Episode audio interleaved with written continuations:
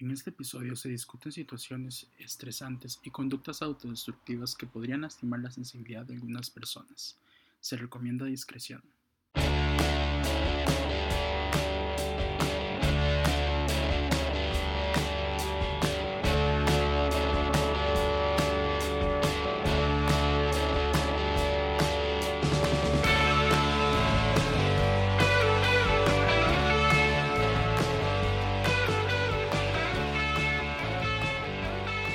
Oli, Oli Marcel.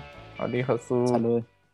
Este, estamos en el episodio 56, 56 de Positives, el primer podcast de Costa Rica sobre VIH desde la experiencia diaria, Su propaganda este, sidosa de izquierda, como tal vez Catalina Crespo, que a alguna gente no le gusta que hablemos de Catalina Crespo, pero Catalina Crespo nos tachará de información malintencionada y evidentemente lo somos, pero es un secreto. Entonces, solo para que sepan. ¿Cómo estás, Marcelito? Bien, bien. Un poco cansado esta semana. Ha sido como... Uy, yo, yo esta, esta semana, bueno, hoy principalmente he hablado a, a, más no poder, entonces ando como la voz un poco agotada, pero todo bien. Te eh, como así, Josué. Uy, sobre todo. ya, quisiera yo tener voz de hombre. Eh, nada que Se imagina las puertas que me abriría ese privilegio. O sea, pero no, no. Este, hoy tenemos a un invitado. Eh, y tenemos a Juan Robert Montes de Oca. Le dije todo el nombre, yo. No me dijo, no me dijo cómo le, le dijéramos o una forma preferida, así que yo voy a decir todo el nombre. Juan, ¿cómo estás? Este, y contanos, ¿qué haces acá? ¿Qué, qué te trae por, por, por estos caminos sidosos? Todo bien. Eh, bueno, y gracias, la verdad, eh, por este espacio y es, me trae acá, pues la verdad es que he venido trabajando un proceso desde hace tres años y en cierta manera también no me sentía todavía como, no sé, listo como para llegar y decir, este, o sea, yo siempre he sido como una persona muy segura de las cosas que yo he, tenido que hacer y así. Y este tema a mí me movió, o sea, cuando me dieron mi diagnóstico me movió demasiado el piso y tener que construirme y empezar todo este proceso como de entender qué fue lo que sucedió, por qué hice ciertas actitudes y demás, y llegar a este punto donde poder llegar y hablarlo, para mí es súper importante en mi vida, como es como salir del closet otra vez. Eh, porque, no sé, o sea, también a uno le da como, le sigue como preocupando, aunque uno no quiera como el que dirá la gente.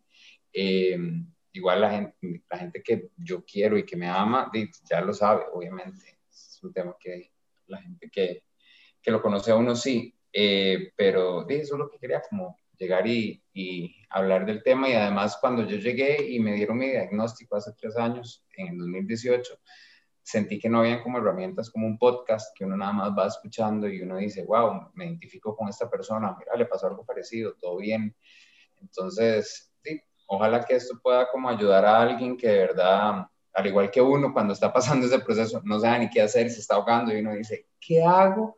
Entonces, por lo menos escuchar como estos episodios que la verdad creo que, que ayudan bastante y, y, dan consejos a la gente y demás, y por lo menos lo guían en qué es lo que va a pasar, porque uno no sabe ni siquiera lo que va. Claro, claro. Qué, qué lindo, digamos. Yo, yo, yo, estoy muy, yo estoy muy agradecido, digamos, con, con las personas que, que de ahí simplemente dicen, Maya, yo voy a contar lo, lo, que me está, lo que me pasó o lo que me está pasando este, con, con, este diagnóstico y nos confían, este, confían en nuestro espacio para contarlo y no es contarlo solamente a, a una o dos personas, es contarlo y soltarlo en internet y ver a quién lo, ver, a dónde llega eso. Este, estoy, ajá, estoy muy agradecido definitivamente por eso, te agradezco mucho el, el confiar en el espacio y empecemos a ver. ¿Cómo fue esa experiencia? ¿Qué sucedió? A ustedes, de verdad, y, y, ojalá que lo sigan haciendo. Nada más hay como pequeño corte comercial, porque la verdad es que es una plataforma que ayuda mucho a la gente. Y esa es la manera de ayudar a la gente, no es como forzándola como a, como a que escuchen o hagan algo, sino como que la gente se interese. Y así fue como yo llegué acá. Entonces, súper. En realidad, mi experiencia es, yo creo que la de muchos es parecida, en, en realidad. Eh, en el 2000, no, no me acuerdo cuándo fue que terminé con mi exnovio. Fue una relación de muchos años, fueron 10 años, vivimos juntos, entonces di, yo tenía una carencia de un hogar en ese momento. Y di, para mí él era ese, representaba ese hogar, éramos compañeros del colegio, entonces se pueden imaginar todo, ¿verdad? Y un día nada más se acabó. Y se acabó. y yo nada más no quise aceptar eso, esa realidad, porque para mí no, era, no había otra vida más que esa pareja para mí. No sé por qué, o sea, era como, pensaba como sueño, no sé, Hollywood por ahí. Y que digo, todavía puede pasar y hay mucha gente que le pasa, nada más que hay, hay muchas realidades, no sé. La mía no fue esa. Y de ahí, pues no quise aceptar como la, lo que estaba sucediendo, entonces, de, la fiesta siempre es lo que llama, la verdad. Obviamente eh, nunca en mi vida había probado las drogas, las empecé a probar. Fue como todo un, como un despertar ahí como increíble porque di, o sea, yo siempre pasé como una relación todo tranquilo y todo y de pronto fue como, di, sí, me liberaron y, y, y me liberaron y fue un desastre. Y, y, fue como un poco oscuro, en realidad, porque yo en esos momentos a donde yo llegaba y tenía sexo con gente y así, así, así, igual yo no me sentía bien, o sea, era un, tema súper loco, quería terminar la relación sexual o lo que fuera, porque no, lo que fuese, perdón, porque no lo estaba disfrutando, porque todavía no había arreglado algo en mí, pero lo estaba ocultando. Entonces, de eso me llevó ahí y mm, fui con una de mis mejores amigas a México y en ese momento era carnívoro, ahora soy vegetariano y comimos de todo, o sea, yo no les puedo explicar, o sea, yo comí en la calle, comí chitos ahí afuera, en la gente que venden de todo, y yo no sabía que yo estaba infectado, ¿verdad? Entonces, no tenía defensas y básicamente me entró una bacteria y se fue directamente al cerebro. Entonces yo un día de la nada, estando aquí en la casa de mi abuela, nada más estaba con mis primos, nunca me quedo en la casa de mi abuela a dormir, ese día dijimos que íbamos a hacer pijamada y me levanté y empecé a convulsionar y me encontraron como convulsionando frente a, como una pared, digamos, y mis, mis, primos dijeron qué pasó y me caí y me volví a la ceja y todo. Y yo nada más entré al hospital, no me acuerdo de nada. Y dije, o sea, tal cual. Lo raro fue que yo tengo como, no sé, soy cáncer y si alguien cree como mucho en eso, los cánceres somos como demasiado intuitivos y, y, yo sabía que me había portado mal, ¿saben? O sea, yo, o sea, uno no es tonto. Y yo nada más vi que se me acercó como una doctora y yo nada más vi como el escenario de mi familia entera como hecho una desgracia. Mi mejor amiga que es doctora pudo entrar y todo. Y cuando las vi a todos así, nada más llegó y me dijo la doctora, ¿sabes por qué estás acá? Y yo pues, tengo VIH. Como, lo, como por decir, tengo cáncer, no sé, por la, no sé, porque pensé que era lo peor que me podía pasar y ella nada más me volvió a ver y me dijo, sí. Y yo, uff, o sea, yo no les puedo explicar ahí, nada más. O sea, fue como, o sea, como que muy gallito diciendo, yo sé lo que tengo, pero cuando ya me lo confirmaron fue como, sí, yo, o sea, obviamente tenía tanto miedo de aceptar lo que digo, obvio y, y entré con un conteo de CD4 de 220. Entonces fue así como, y amigo, pasaste como, ¿verdad? Eh, es súper, súper, súper así, terrible. Entonces me dejaron en el hospital como 15 días. Además, esa bacteria entró al cerebro. Entonces sí me afectó como un tema. Yo ahora soy epiléptico por ese tema. Entonces di convulsiono nada que hacer. O sea, como que, un, como que una conexión en el cerebro como que se soltó y ya, un poco. Parte, de, parte como de la consecuencia. Y... Juan, un paréntesis, para las personas que están como escuchándonos con este episodio apenas, el CD4 son las defensas de los ah, perdón. Punto. sí, es cierto. Y en y menos de 200 es, ya considerado síndrome de inmunodeficiencia adquirida, o sea, SIDA. Entonces ya es una infección, entonces es como mucho más difícil como recuperarse de ahí, ¿verdad? Entonces, di nada, fue quedarme en el hospital. A la par mía, fue súper, súper duro. A la par mía tenía un, muchacho que se había tratado de matar con un cable de, de, de, teléfono, entonces tenía todo el cuello así y un señor que se estaba muriendo. Y fue así, dime, o sea, como... Ahí fue el momento donde uno tenía que como valorar, y igual no lo valoré, o sea, salí del hospital con convulsiones, con todo, seguí pegándome a la fiesta, o sea, llegó un punto donde, o sea, mis amigas me hicieron una intervención y me dijeron, porque si hay algo que yo valoro es el apoyo y saber de que yo era una persona como muy, con un ego muy grande, yo puedo hacer todo solo, yo, yo me la juego así. Y después de esto me di cuenta que no, uno necesita un radio de amigos, familia, de gente que lo apoye y, y no sé, no sé, o sea, en el caso mío de convulsiones, mae, créanme que sí, porque es todo un tema. Y de nada, mis amigas ya llegó un punto donde me decían, ya no podemos más. Mi amiga, ella que es eh, médico, que después también les voy a dar un tip ahí por ahí, em, me tenía que andar sí, tenía que andar yendo a los hospitales o tenían que andar llamándose entre ellas porque decían, ¿saben dónde está Juancho? Nadie sabe dónde está Juancho. Mano, aparece, no está dentro de la casa, ah, ¿saben, dónde está? Y llamaban a los hospitales y estaba convulsionado en San Juan de Dios.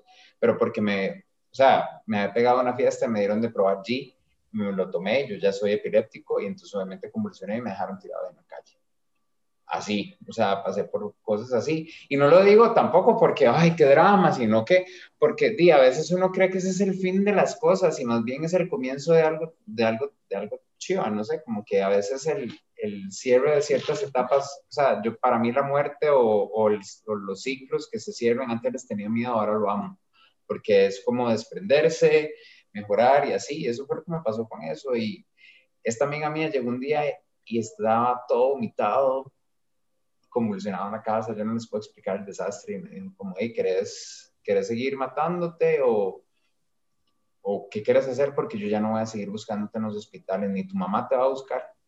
Y así es. Y tal cual, ella mm, es médico ayurvédica, entonces, o sea, ella me dijo, yo te ayudo.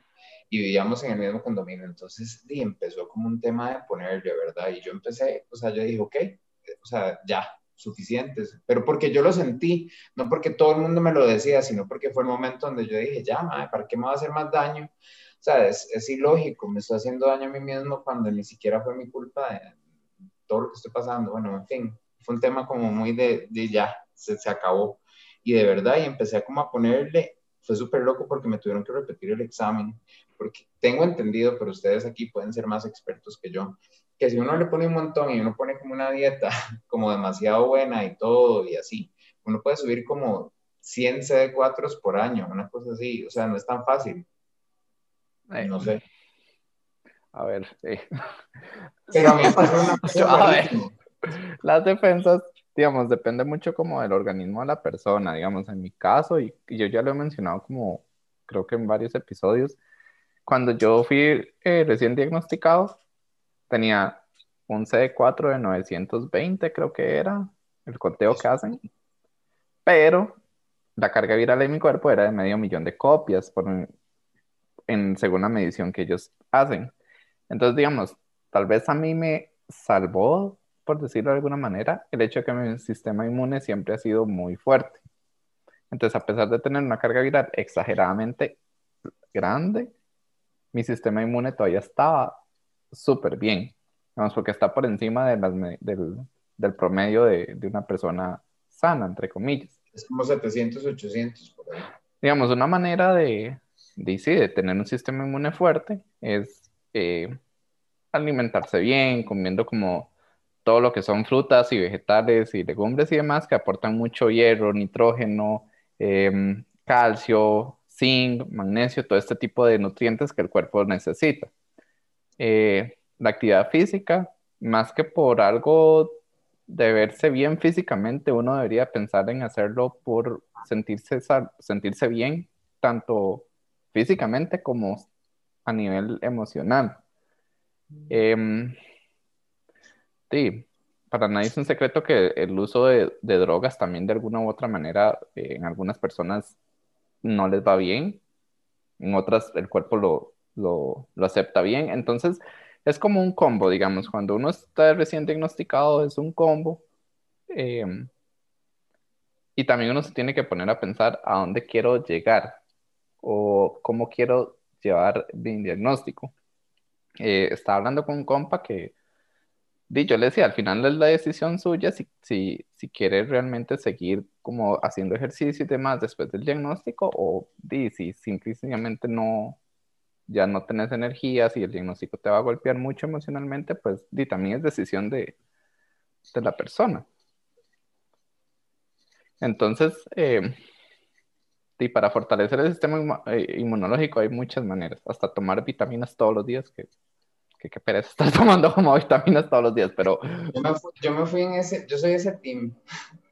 Mi amiga empezó así y, o sea, yo no les puedo explicar, como ella es ayurvédica y, y, o sea, bueno, no sé si saben qué es ayurveda, pero ayurveda es como la alimentación como sana para el cuerpo, digamos, como natural que el cuerpo necesita. Entonces, si yo tengo alguna deficiencia, entonces consumo los vegetales que son adecuados para mi cuerpo y los que necesito para esa deficiencia y cubrirla, digamos, como, mm, como por decir, como un, o sea, como para que no pase nada, como un pre.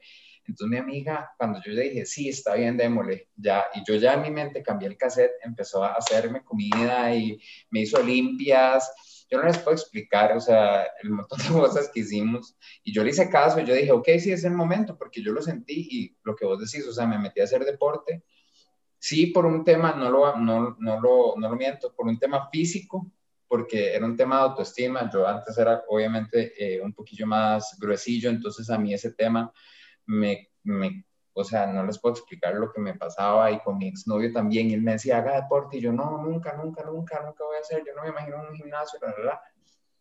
Como todo lo que he dicho, nunca. Terminé en día, ahora haciendo deporte todos los días y es un tema y que yo siento que, que me salva. Y la primera cita que yo fui de control, o sea, de 220 pasé a 700.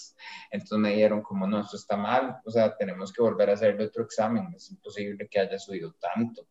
Y yo, ok, está bien, pero yo ni sabía mm, mucho de conteos, no sabía mucho de nada, entonces de, me vuelven a hacer el examen y, y no, está bien, o sea, subí un montón, o sea, estamos como en shock y de ahí como que he estado subiendo, así como o sea, siempre he sido indetectable desde que pasó, bueno, no, o sea, desde que pasó y ya me empecé a tomar el tratamiento, pero como que los CD4 ahí están como 800 y es como mi rango, más bien el tuyo, por eso dije, wow. De hecho, la, la, adherencia, digamos, ayuda mucho a que el, el, como la carga viral disminuye al punto donde el virus no tiene oportunidad de replicarse o cuando lo intenta no lo logra, las defensas van aumentando por naturaleza digamos, por ejemplo, yo ahorita el último examen lo tengo en 2300, el C4. No, mamá, yo Pero digamos, eso depende mucho de los cuerpos de cada persona, realmente. Y como también como de todo el historial eh, genético, por decirlo así, si hay alguna enfermedad crónica en la familia, em, los hábitos diarios de la persona, el ambiente en que se rodea, digamos, algo que uno debería de evitar como una persona que vive con VIH es el estrés, pero en este mundo que es tan... Em, en este capitalismo. Exactamente, en este mundo que es súper capitalista es demasiado difícil no vivir con, con, algún grado de estrés. Entonces, em, siempre es como buscar las maneras de fortalecer el cuerpo. Así lo veo yo. No, no tanto verlo como números como tal, sino al final del cabo sentirse bien. Vieras qué loco, porque en la India, en la India piensan que es una enfermedad totalmente diferente, pero en la India piensan que cuando uno hace metástasis de cáncer, digamos, es porque la persona desde la mente se está, está, está ya dejando la batalla. Y, y yo sentí eso, yo también dije, di, lo que más tengo que fortalecer aquí es mi mente, no dejarme, o sea, no me voy a dejar morir por este bicho. Y vamos a hacer, vamos a hacer, di, amigos, y de hecho una amiga mía me dijo, o sea, di, tus pastillas son tus mejores amigas, bebé, o sea, empezar a tomarte las pastillas, ellas van a ser, o sea, ellas te dejan vivir, o sea, ¿cómo las vas a odiar? Yo no me las tomaba, además, no tomaba nada pastillas, entonces, o sea, llegaba el momento de tomar pastillas y como un chiquito rebelde, yo, yo no voy a tomar nada. Y así, o sea, hasta que ya, di, obviamente, empecé a tomar y todo, y no me arrepiento, para mí fue, digamos, la mejor decisión. Yo no me arrepiento de nada lo que he hecho en mi vida hasta el momento, ni eso, porque siento que si yo no hubiera entrado en esa etapa, como de entender muchas cosas, tal vez no estaría como estoy ahorita. Y el tema del deporte y la salud, mm, mm, no sé, me han hecho sentir demasiado feliz y soy otra persona, o sea, definitivamente. Antes sentía como una carencia ahí rarísima y como, no sé, un tema como, no me sentía sano. Hoy por hoy creo que me siento como un poco más sano de lo que estaba antes, la verdad. Aunque parezca ilógico que tengo el virus, es que es como de hecho, es como una idea que, errónea que tienen las personas cero negativas, las personas que no se han informado bastante o lo suficiente para entender cómo funciona el VIH, que nos ven como personas enfermas. Em, creen que uno no está tan sano como ellos o ellas o ellas. Em, y no es así, digamos, incluso uno puede estar mm, más sano eh, en términos médicos hablando. Que una persona cero, cero negativa. Vos mencionaste algo como que, que, que aprovechas mucho o que te llama como, que te llena mucho, que es el apoyo de las personas que te rodean.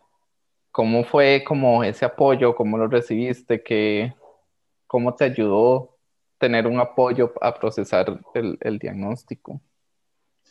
Fue máximo, la verdad. O sea, son tonteras, pero desde uno estar en una cama amarrado, porque además de yo convulsionaba, entonces tenía que estar amarrado, llegaban mis amigas al calderón, espero que no haya ningún servicio secreto del calderón, pero yo en ese momento comía carne, entonces llegaban mis amigas y, o sea, se los juro, me traían whoppers queso burguesas, chocolates, o sea, cosas así, porque yo tenía semanas de estar comiendo pura comida así, y hasta el apoyo que ellas estuvieran ahí, me trajeran eso, se los juro que yo no, o sea, lo, lo agradecí mucho.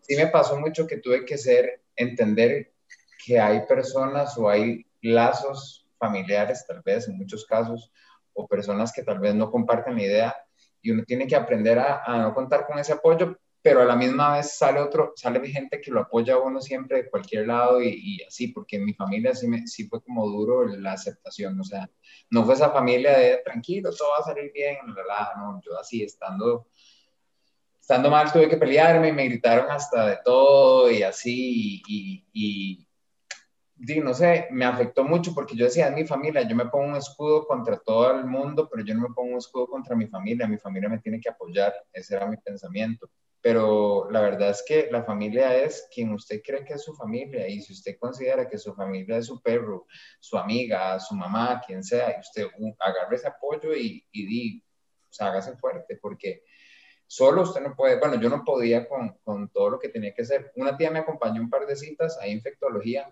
y yo lloraba porque obviamente di, es al principio es horrible, ahora yo llego y saludo como hasta la enfermera y todo, y me siento súper contento y todo, pero en su momento yo lo veía como lo peor que podía haber, y hasta que mi tía estuviera ahí sin hablarme, para mí eso ya era suficiente, o sea, por lo menos alguien que estuviera a la par mía siendo empática, como, más sí, es duro.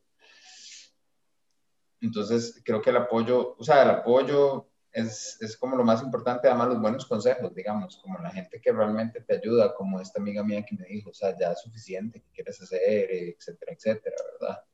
Eh, y que te dan herramientas también, porque no fue fácil. También no fue fácil aguantarme en ese desastre, ¿verdad? Todas mis amigas, o sea, como yo convulsionando, tirándome en las fiestas, quedando ahí todo y teniéndome esa paciencia y no, no, no cerrándome, también yo les agradezco 100%. Y hoy por hoy me llevo bien con ellas y, y siempre me apoyaron y así, entonces, y no sé, creo que sí. sí yo, yo, yo, creo que nadie la va a pasar muy años con un diagnóstico de VIH, la verdad. Es como algo, un golpe, es, este, es un pichazo, porque uno tiene mucha xerofobia internalizada, porque el mismo sistema social, económico, bla, bla, bla, nos, nos discrimina ¿verdad?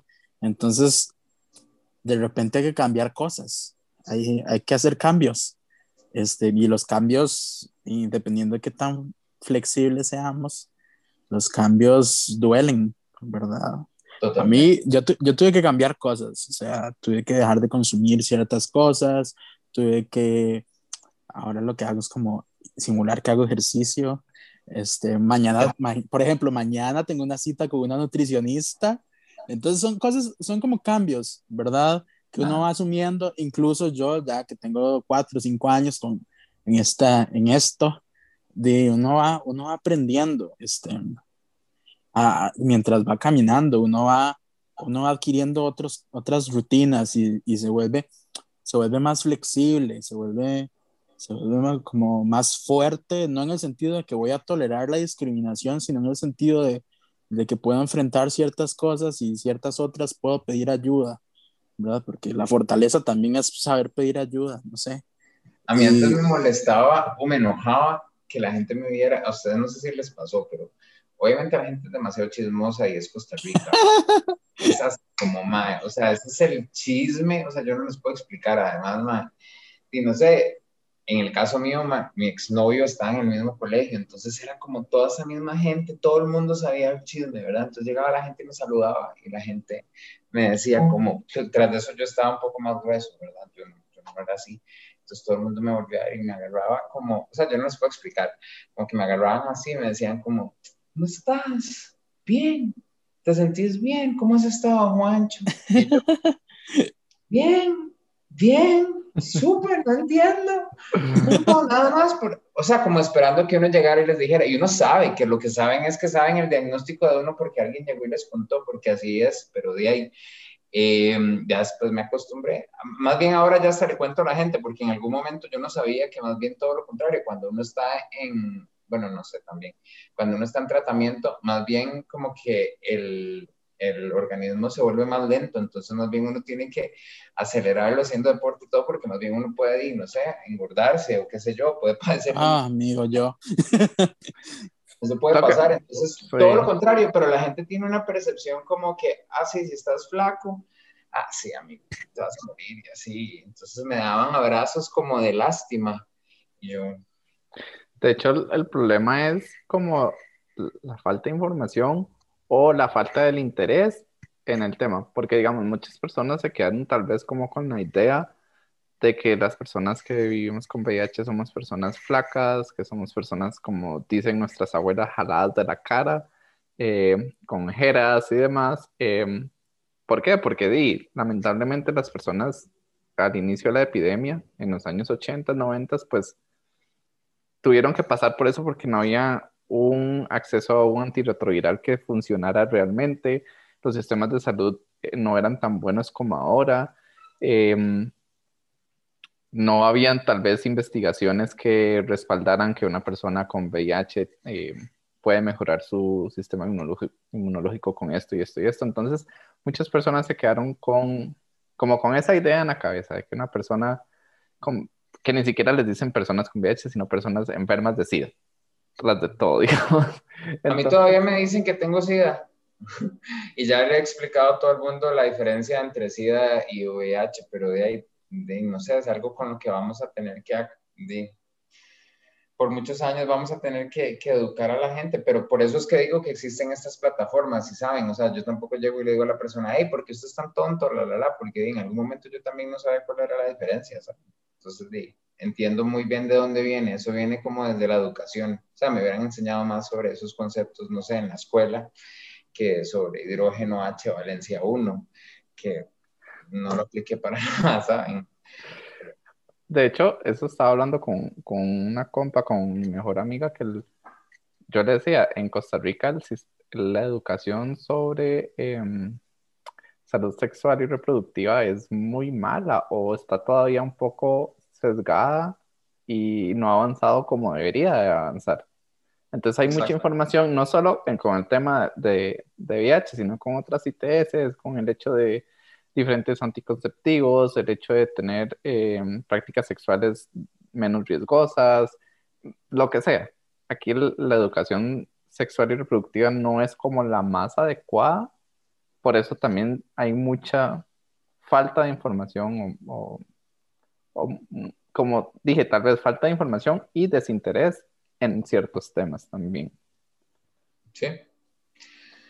Sí, bueno, eso pasa y, a uno le pasa. Yo por eso les decía, o sea, fue como una avalancha de golpes al ego. Salí con un mae antes de mi, de mi exnovio una vez y el mae me dijo que era eh, cero positivo y yo lo reyecté.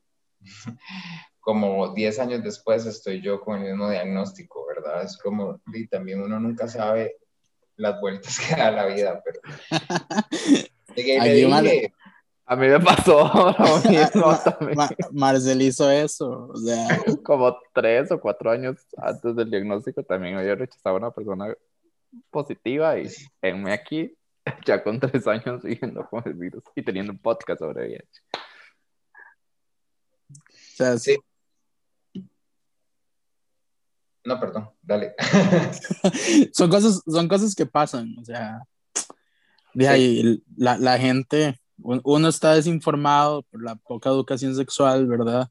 Y de repente uno no sabe dónde agarrar información, uno no sabe agarrar dónde buscar, a quién creerle, uno solo sabe buscar porno en internet y perritos y gatitos y, y esas cosas, o sea, son cosas que pasan, son cosas que pasan. No nos podemos culpar, sí, obviamente, al menos yo yo ya luego le escribiría a la persona y diría como, ¿te acuerdas? Me pasó esto. Mí, ¿cómo estás? Me parecía súper buen perfil, pero yo era un idiota. ¿Qué tal si me das pelota ahora? No, no. Ah. Pero... Pero, pero sí, o sea, yo no sé, o sea, siento que son lecciones de vida. O sea, yo todo esto en algún momento me lo cuestioné, pero porque yo voy como súper más a la, al, como el ride súper espiritual y yo decía, ¿qué es lo que esta lección me está dando a mí? Porque siempre lo he visto así, como, ¿qué, qué es esta lección conmigo? Digamos, ¿qué tienen que ver las defensas conmigo? Ese era el tema, que yo decía, ¿por qué las defensas? O sea, ¿qué es? Y al final llegué a la conclusión de que tal vez tenía que ser más empático con la gente. Yo buscaba como defenderme mucho, en la escuela me hacía mucho bullying, entonces siempre fue el tema de las defensas, siempre, siempre, siempre. Y hoy por hoy más bien lo vi con todo lo contrario, o sea, como que mi proceso más bien era como, más bien ser más empático con la gente, entender más a la gente, y no es algo como que ya, ya estoy así como, ¿verdad? Sino que es algo que trabajo todos los días y estoy consciente del tema, pero de nuevo, si yo no hubiera pasado por un proceso así, tal vez yo no me hubiera dado cuenta, digamos, de muchas cosas que yo estaba haciendo y, y demás que la verdad me, me ubicaron en muchas cosas, en mi perspectiva de vida, ¿verdad? Porque cada quien maneja. Claro, experiencias de experiencias, cada quien lo procesa. Por eso, por eso estamos aquí episodio con episodio hablando con personas con distintas experiencias, porque cada quien lo procesa distinto y cada quien tiene su propia vivencia y sus propios cruces con distintas formas de, de comprender el mundo, distintas formas de, de, exclusión, de discriminación y de empoderamiento. Entonces, al final cada quien hace lo, lo, que, lo que puede para sobrevivir en medio de, de este mundo, ¿verdad? Y creo que ese también era uno de mis miedos, como el hecho del rechazo el rechazo no es una idea que a mí me guste mucho, a nadie le gusta mucho el rechazo, la verdad, y a mí, en lo personal fue, es un tema que siempre me ha, causado demasiado tema, entonces, y el mío, yo sé, el tema mío es, yo soy indetectable, yo, di, obviamente, di, yo siempre llego y le digo a la gente sobre mi estatus, para mí es algo que si yo llego y conozco a alguien así, en mi perspectiva de vida, de nuevo, es como, yo me enamoro, porque yo digo, madre, una persona que se cuida, una persona que hace deporte, una persona que así, así, así, obviamente eso me mueve hoy por hoy, ¿verdad? Pero, eh, sí, pero, o sea, es como, como, no sé, no sé cómo, cómo, ya ni siquiera sé a qué punto iba ahí, porque les iba a decir algo Diría mi psicólogo, ¿a qué se debe la pérdida? ¿Qué se debe el olvido de repente? No, ya, ya me acuerdo lo que iba a decir, que tenía demasiado miedo al rechazo y vieran que, o sea, qué loco, pero, o sea, siempre he sido como muy transparente de decir, di, este, este, o sea, esta es mi situación, este es mi estatus. Y de más que he conocido, lo que pasa es que no ha salido el tema, nada más es que no hay atracción, pero nadie, o sea, cuando yo llego y tiro el tema, o sea, un, un, un mae de Palmares me dijo como, ¿sabes qué? Es que tuve una mala experiencia con mae así, no es que, y yo, ok, listo. Me movió un toque el piso, así yo dije, ah, qué mala nota, no sé qué. Pero nada más, de todos los más con que he salido desde que terminé con mi ex, ninguno me ha dicho como que es un tema o que es algo como, por eso les comentaba anteriormente, hasta me salió alguien que quería que lo contagiara y yo, ok, o sea, es como súper extraño. E, e, eso es todo un tema, digamos, las personas que les da como demasiado morbo o les excita mucho como tener relaciones con una persona con alguna infección de transmisión sexual o con una persona que vive con VIH. Es como todo un tema. Eh, de hecho, ahora, ahora que nos lo comentabas, yo mencioné como, o sea, yo había visto como un documental como del 2006, una cosa así, sobre los bug chasers, que así se les llama.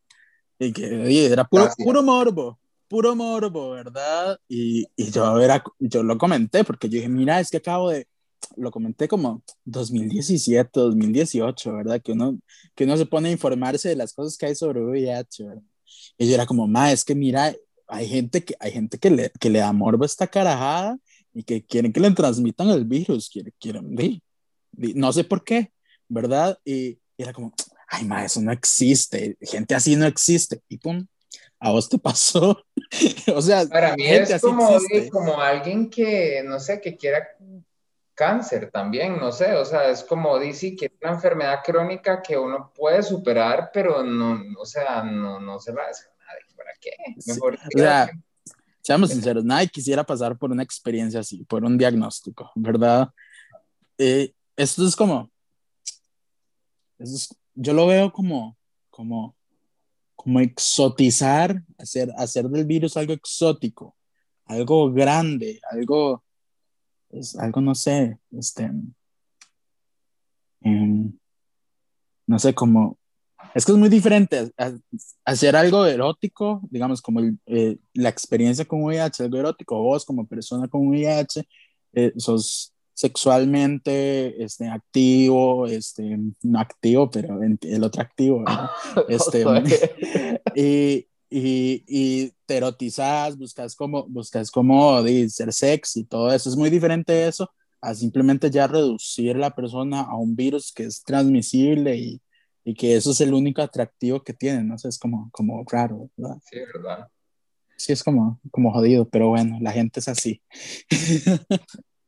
Sí, no, a mí, a mí sí, exacto, yo respeto a todo el mundo, nada más que, bien, lo personal, yo como persona y mi experiencia, no fue bonito como el proceso hasta llegar ahorita, fue un proceso de años y siento que si uno no tiene el apoyo adecuado y los canales correctos, uno también puede como y terminar como en una etapa tal vez no tan la que uno esperaba de su vida o qué sé yo. No sé, se puede como uno desviar del, del, del objetivo uno de vida. Claro, eso, eso tiene que ver mucho, digamos, con, con las condiciones de vida de las personas. O sea, asumo, vos tenés estudios universitarios, vos tenés este, un cierto nivel de vida, ¿verdad? Y ciertas posibilidades que, y ciertas conexiones también, ciertas amistades que, que te brindan un soporte. Entonces, tenés un trabajo, tenés educación, tenés un círculo social, inclusive yo, ¿verdad? Yo tengo un trabajo, yo tengo estudios, yo tengo este, un círculo social, entonces son condiciones de vida que nos, que nos ayudan, ¿verdad? Pero no todo el mundo tiene esa, esa posibilidad, no todo el mundo nace. Ajá.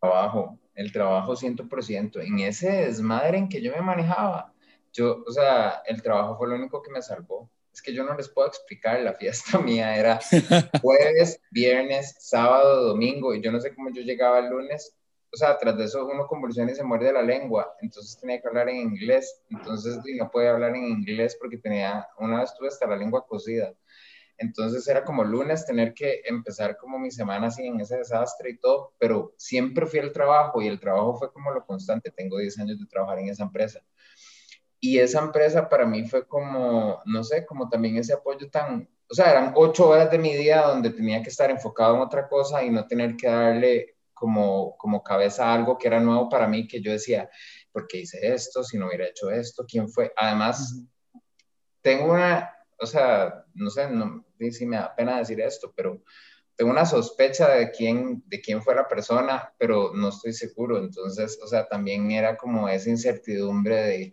quién habrá sido, la, la, y o sea, empieza como una cosa ahí. Sí, sí, o sea, son... me interesa, porque ya es como, no sé.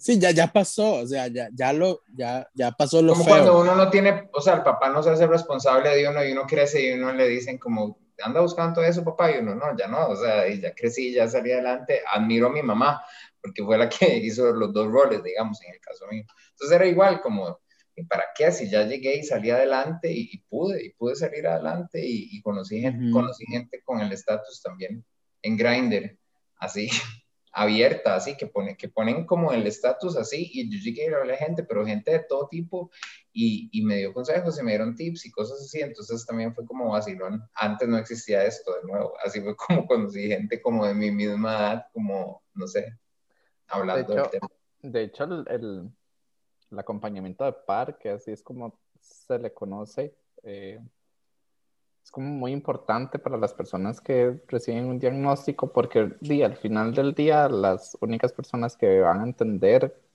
muchas emociones, que van a entender todo el proceso, que te van a poder como explicar qué sigue después de un diagnóstico son las personas que ya pasaron por el diagnóstico.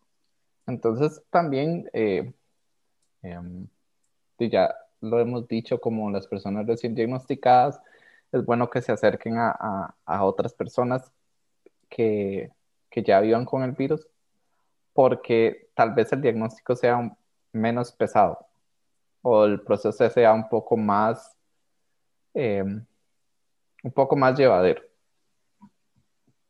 Sí, sí, la verdad que sí. O sea, y, y, alguien, es que, o sea, yo no sé de ustedes, pero es que a mí fue como llevarlo con mi mamá, con mis tías, entonces era como todo un tema como Ah, era como, como heavy, como tenía que abrirme mucho a, digamos, a mis amigas siempre me abro, pero de pronto me tuve que abrir como a gente que normalmente no, pero eso me ayudó, digamos, hoy por hoy tengo una relación excelente con mi mamá, hoy por hoy ella entiende lo que yo veo, lo que me gusta, es fan de RuPaul's Drag Race, o sea, yo no les puedo explicar, mi mamá, o sea, cuando yo no tenía una buena relación con ella, de nuevo, y no sé, por algo pasan las cosas y por algo creo que, o sea, uno también tiene como la, la habilidad de ver el vaso medio lleno, medio vacío. Y en estas situaciones aconsejo que usted siempre vea el vaso medio lleno, porque si usted se va a ver lo medio vacío, usted nunca va a entender nada. Yo hasta me río, o sea, hoy por hoy yo me río del tema. Yo sé que no sé, mucha gente me podría decir que, que, bárbaro y todo, pero el otro día estaba viendo un sketch de Teleclub y sale Inés Sánchez de Revuelta hablando de los virus y ella, si usted tiene VIH, tómese un té, no sé qué, si usted tiene un... oh, por Dios, páseme eso, páseme eso, lo necesito. Es lo máximo, es lo máximo, es lo máximo.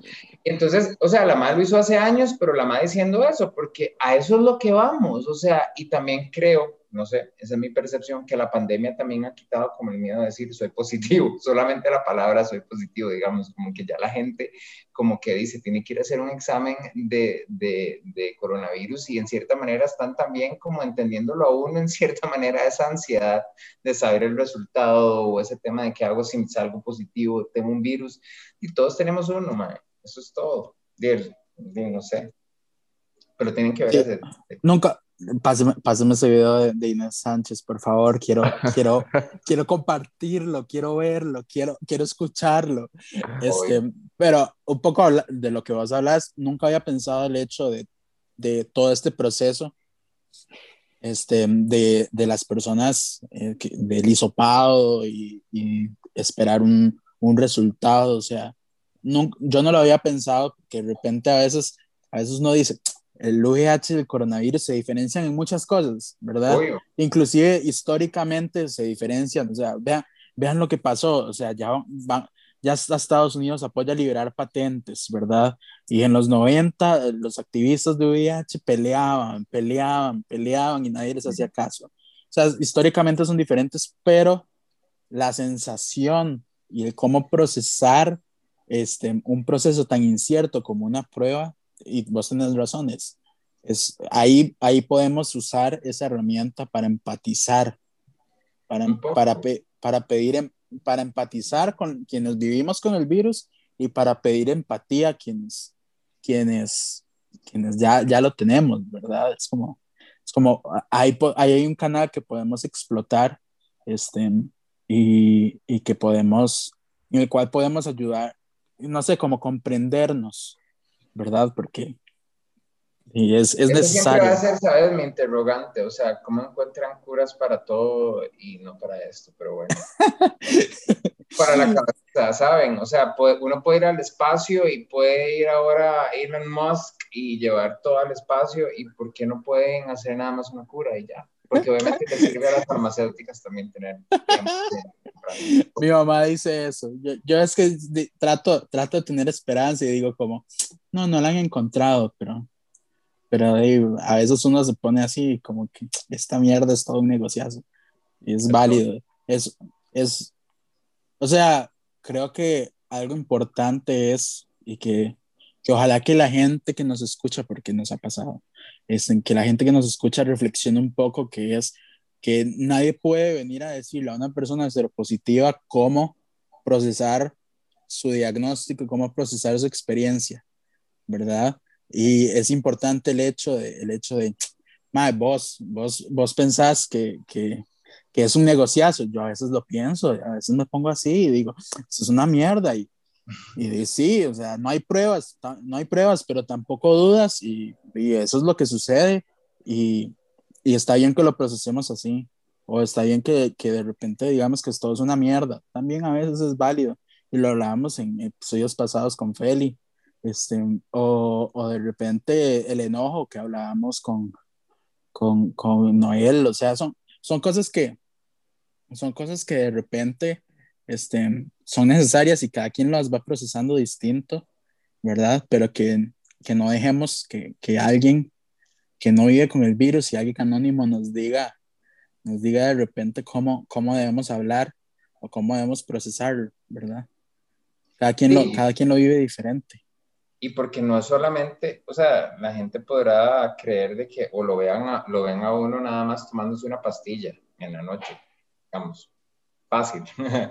Pero lo que no ven es lo que pasa en el, en el back, digamos, todo lo que sucede atrás es que usted tiene que ir a cita de control, usted tiene que ir a recoger sus medicinas, tiene que ir a pelearse, pero no por pelearse porque no nos den a nosotros atención, sino porque es la caja, digamos, a todos le pasan y a, todo el mundo le pasa, que a veces cierran, no cierran, tenés que estar preocupado por un tratamiento, tenés que estar, no sé, como cuidando tu salud, o sea, no es solamente llegar y tomarse la pastilla y que ya es súper fácil, no, es todo lo, todo lo que conlleva para que a uno lo vean hacer eso, es demasiado, y la gente tal vez no es necesario que los que, que, que lo sepan, pero que, que, también valoren también que no es como, como tan, tan fácil como te ve como toma una pastilla y súper, o sea, tan no, fácil, tema psicológico.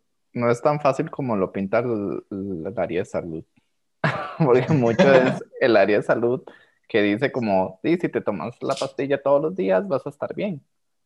Y, o sea, sí, va a haber un control en el cuerpo del virus, pero hay que tomar en cuenta todo lo que vos dijiste, incluso la parte social, la parte económica, la parte política, el entorno en el que se está desarrollando la persona, em, muchas cosas que, que el, el personal de salud y las personas que no les pasa el virus por el cuerpo no lo entienden.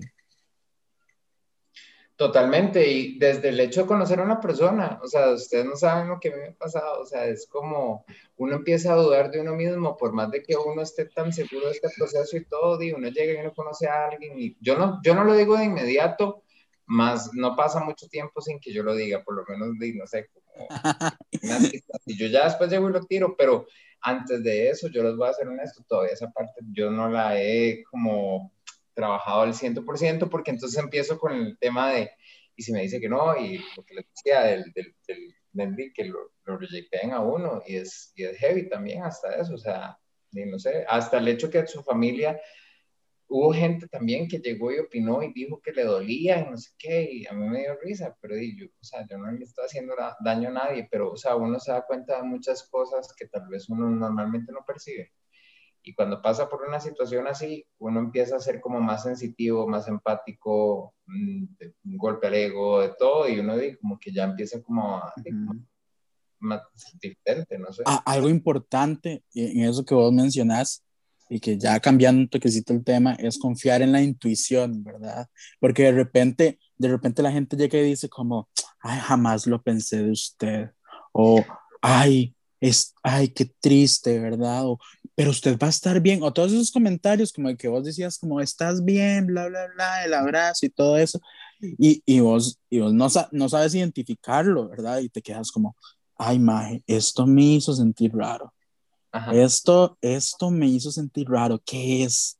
¿Qué es, verdad? Y creo que ahí es donde tenemos que confiar un poco en la intuición y, y decir, si esto me hizo sentir raro, es porque hay algo jodido, escondido, ¿verdad?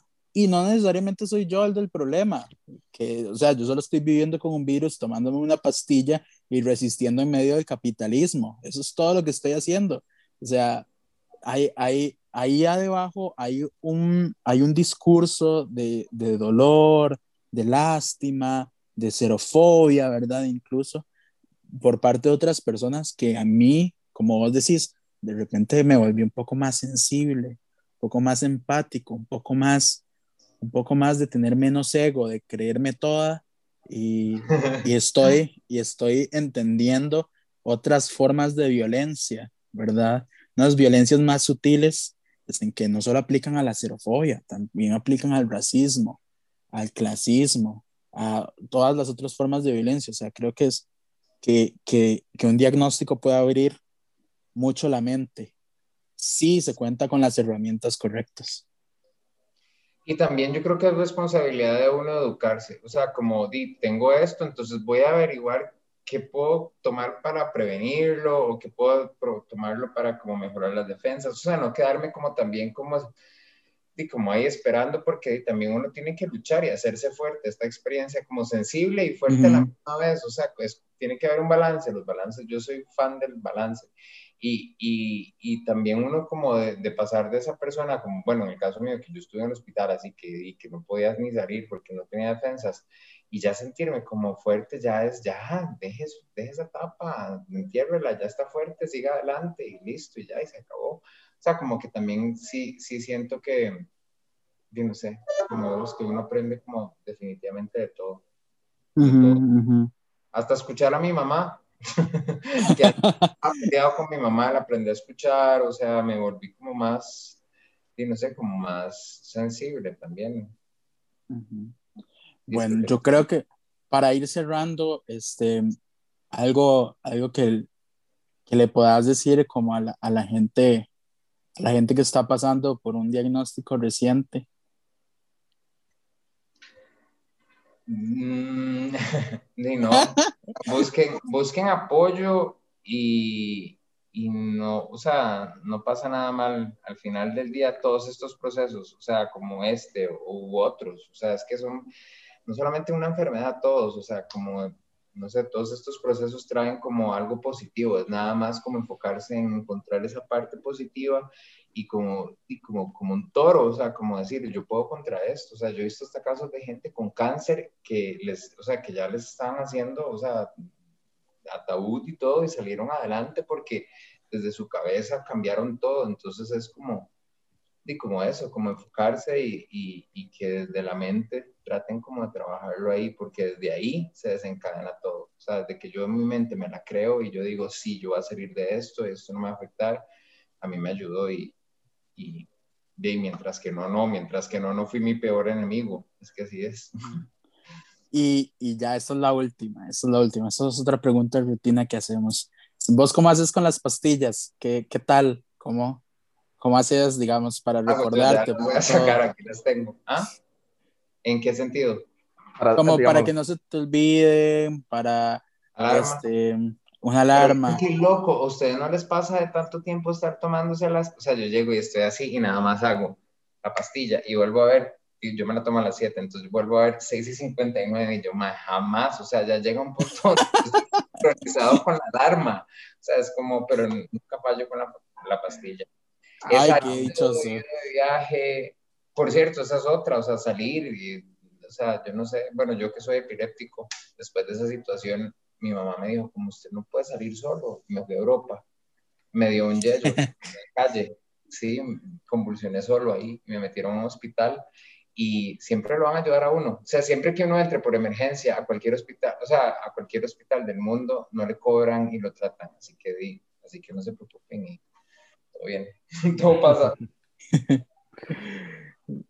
bueno, yo creo que, ya cerramos. Muchísimas gracias por, y por confiarnos el, el, el hablar de, tu experiencia y de, lo que pasó y cómo vos vivís el, el VIH, que es como lo más valioso.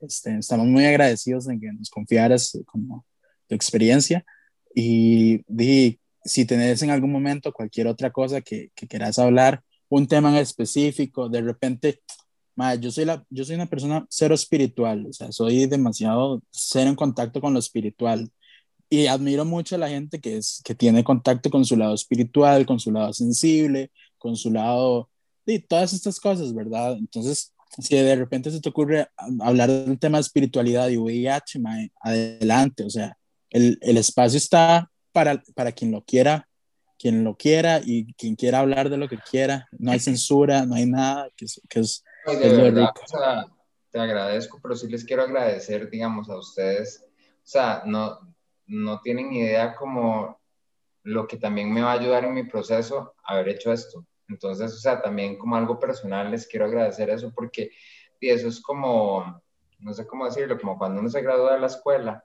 como ya poder hablar de que o sea, como ya, ya me quiero sentir tranquilo y de verdad que no solamente a mí, sino mucha gente que tal vez en algún momento y necesita escuchar gente como nosotros, o sea, joven que está pasando por esa situación. En serio, valoro mucho este podcast y, y ojalá que, y que pueda crecer y que la gente o sea, entienda como la importancia que es de esta manera educar y ayudar a las personas que están pasando por situaciones similares. Gracias, Juan. Entonces... pronto, pronto tenemos noticias del podcast y así ahí les vamos contando. Eh, todavía no se puede yo, decir mucho, pero eh, ahí, ahí van a venir cosas, cosas nuevas para Positives y también para las personas que se nos acercan, ya sea para contarnos su experiencia, para pedir consejos, para hablar, lo que sea. Vienen cosas nuevas y cosas interesantes. Juan, de nuevo, muchas gracias por, por querer estar con nosotros. Eh, y como dijo José, el, el, el, espacio está abierto para lo que vos querás. Gracias a ustedes, de verdad, y, y que tengan linda noche. Bueno, este, chicos. Bueno, chicos, yo creo que. ¿Voy a cerrar yo o vas a cerrar vos, todos. bueno, este, muchísimas gracias por escucharnos. Nos escuchamos la otra semana. Estamos haciendo, esta vez estamos haciéndolo todo una por semana. ¡Wow! Cerraremos sin saltarnos semanas. Bueno, no importa. Este, muchísimas gracias por escucharnos. Nos escuchamos la otra semana este, con otro tema, otra persona o, o lo que sea. En realidad, nos emociona mucho el el hablar el, el, hablar el tema y por más, por más años, por más años de positives y, y de VIH, este, bueno, al menos hasta la cura. Chao. Chao. Hasta luego.